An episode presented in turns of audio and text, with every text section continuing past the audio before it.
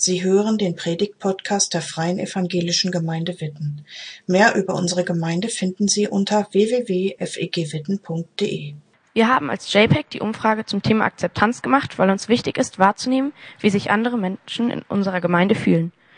Bei drei Fragen konnte man anonym etwas, äh, etwas Persönliches formulieren und das lese ich euch jetzt vor.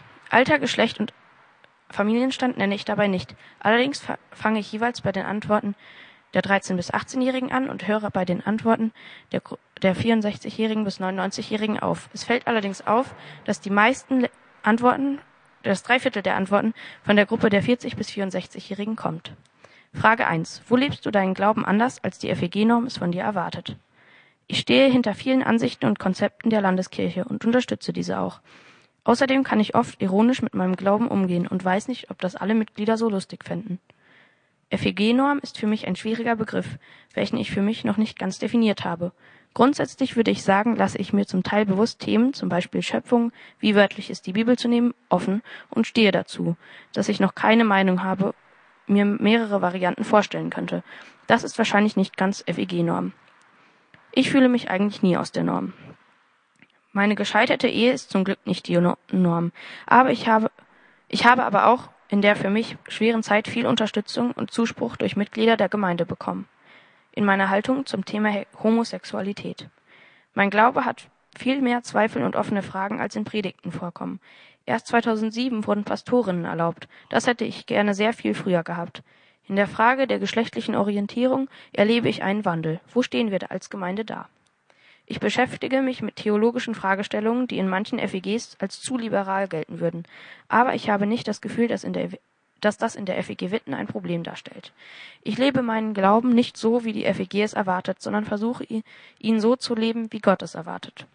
Aufgrund meiner Berufstätigkeit und anderer Verpflichtungen engagiere ich mich momentan nur im geringen Maße in der Gemeinde. Dafür ist mein finanzielles Engagement für Gottes Angelegenheiten höher.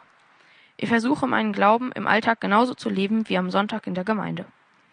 Kontaktpflege und Gespräche auch durch zum Beispiel in Kneipen und, auf, und auch auf Festen. Im Stillen. Ich bin anders als die breite FEG-Masse. Ich freue mich, in den, dass in den letzten Jahren, dass, ich freue mich in den letzten Jahren, dass die persönliche Zeit mit Gott mir wichtiger geworden ist als in den Jahren davor so dass ich meinen zugegeben relativ häufigen Abwesenheiten vom Gottesdienst, egal ob physikalisch oder online, nicht mehr so skeptisch gegenüberstehe.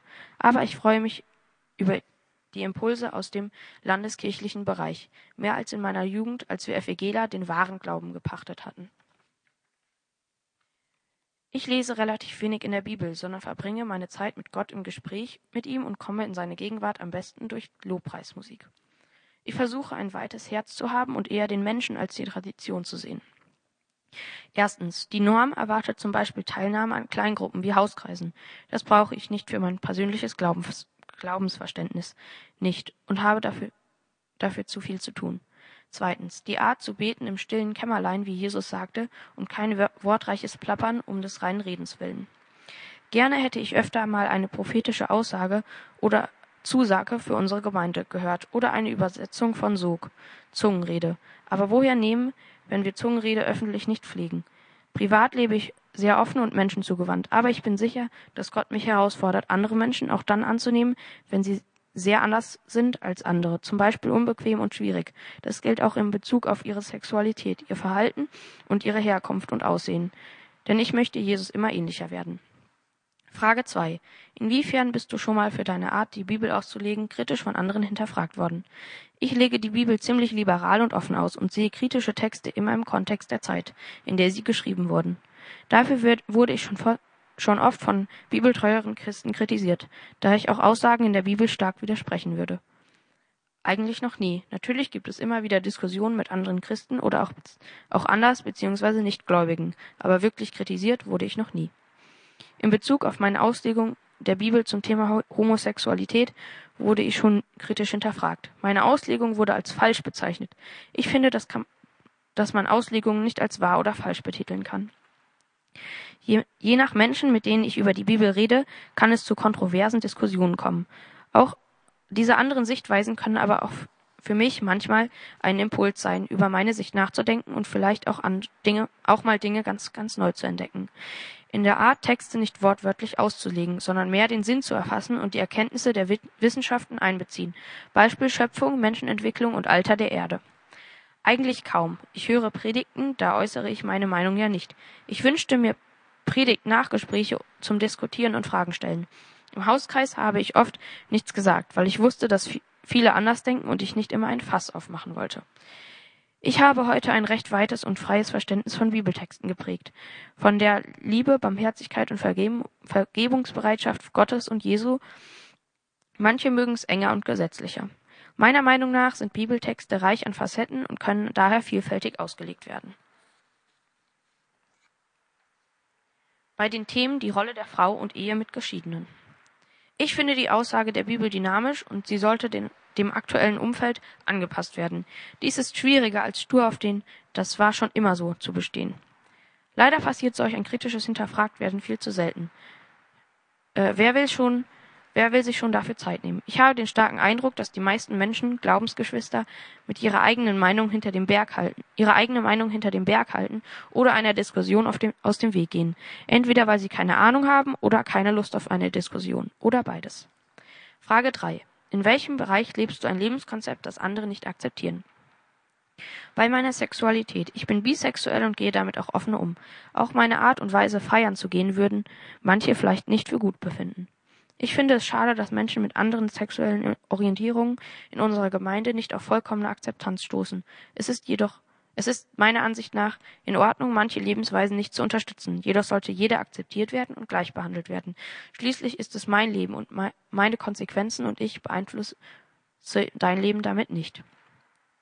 Meine Sexualität und ihre Auslebung wird oft nicht akzeptiert.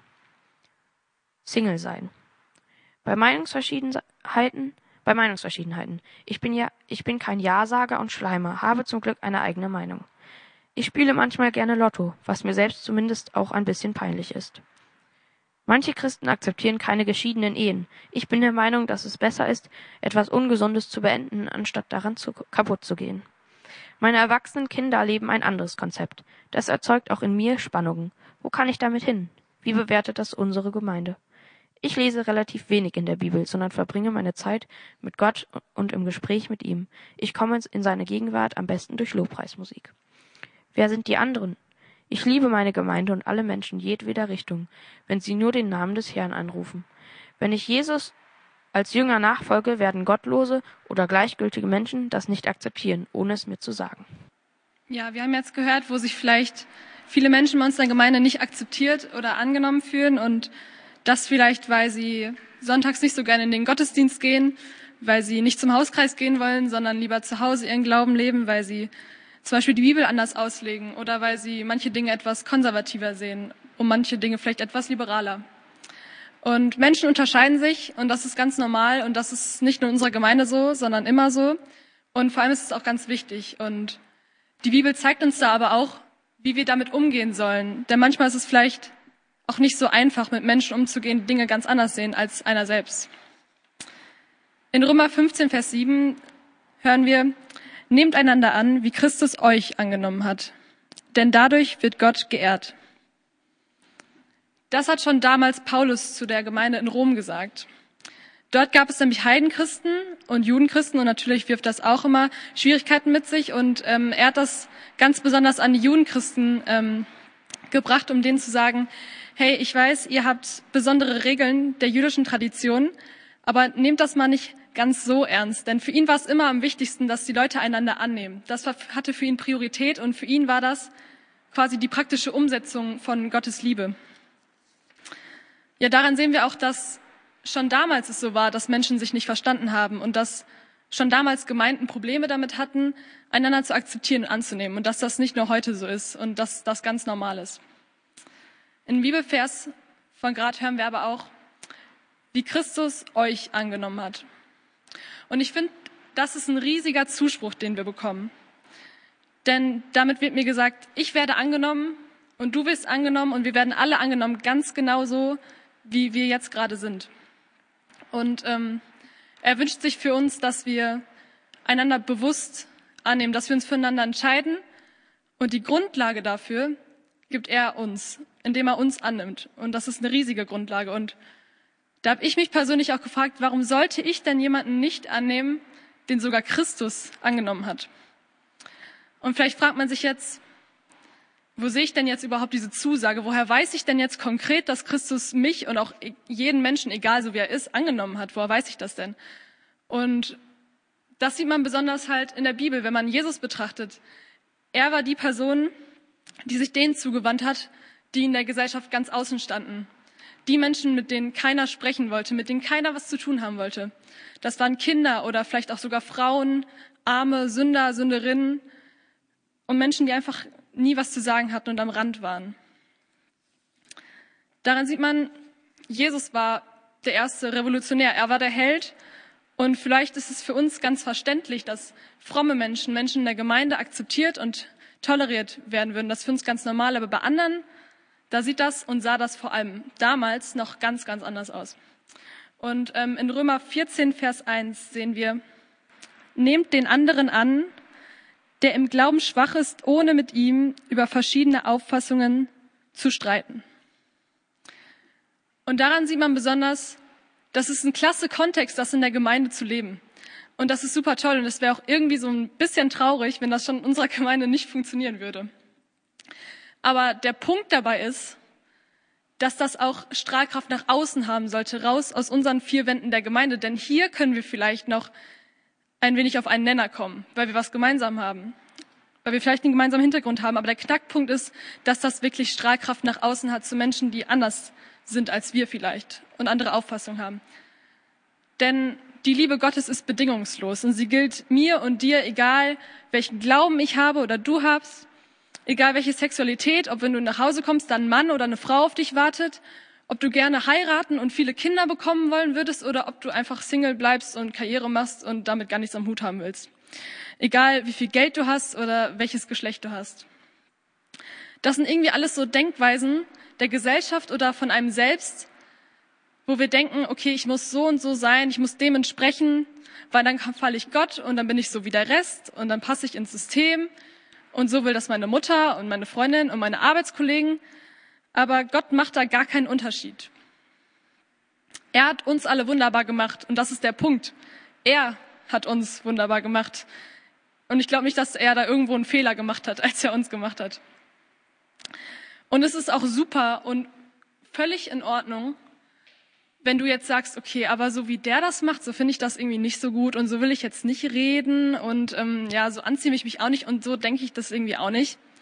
Das ist auch alles gar kein Problem. Der Punkt ist nur, dass du weißt, dass es völlig in Ordnung ist, wenn ich das so und so mache und du machst das so und trotzdem ist beides richtig. Denn der Punkt ist, dass es irgendwie keine Multiple-Choice-Frage, wo du sagen musst, okay, ja, ähm, da kreuze ich jetzt mal das Dritte an, weil das ist richtig und der Rest ist falsch. Denn es gibt nicht diesen einen Weg. Es gibt nicht diesen einen Weg und die Bibel sagt in Römer 14, Vers 5, der eine nämlich bevorzugt bestimmte Tage, der andere aber macht keinen Unterschied zwischen den Tagen. Jeder sollte von seiner eigenen Auffassung überzeugt sein. Daran sieht man, das schafft einem ja auch selbst was. Das schafft einem irgendwie Selbstakzeptanz und Erfüllung. Denn vielleicht denkt man ja manchmal auch, okay, wenn es nur einen richtigen Weg gibt, dann mache ich das ja vielleicht auch ganz falsch. Weil so wie die das alle machen, die machen das ja alle ganz anders als ich. Und ähm, ich habe da ein super gutes Beispiel. Als ich früher immer zur Gemeinde gelaufen bin, bin ich zusammen mit einer guten Freundin gelaufen und sie hat sich immer total schick gemacht, hat sich ein Kleid angezogen und ähm, sich geschminkt und die Haare gemacht und ich war so,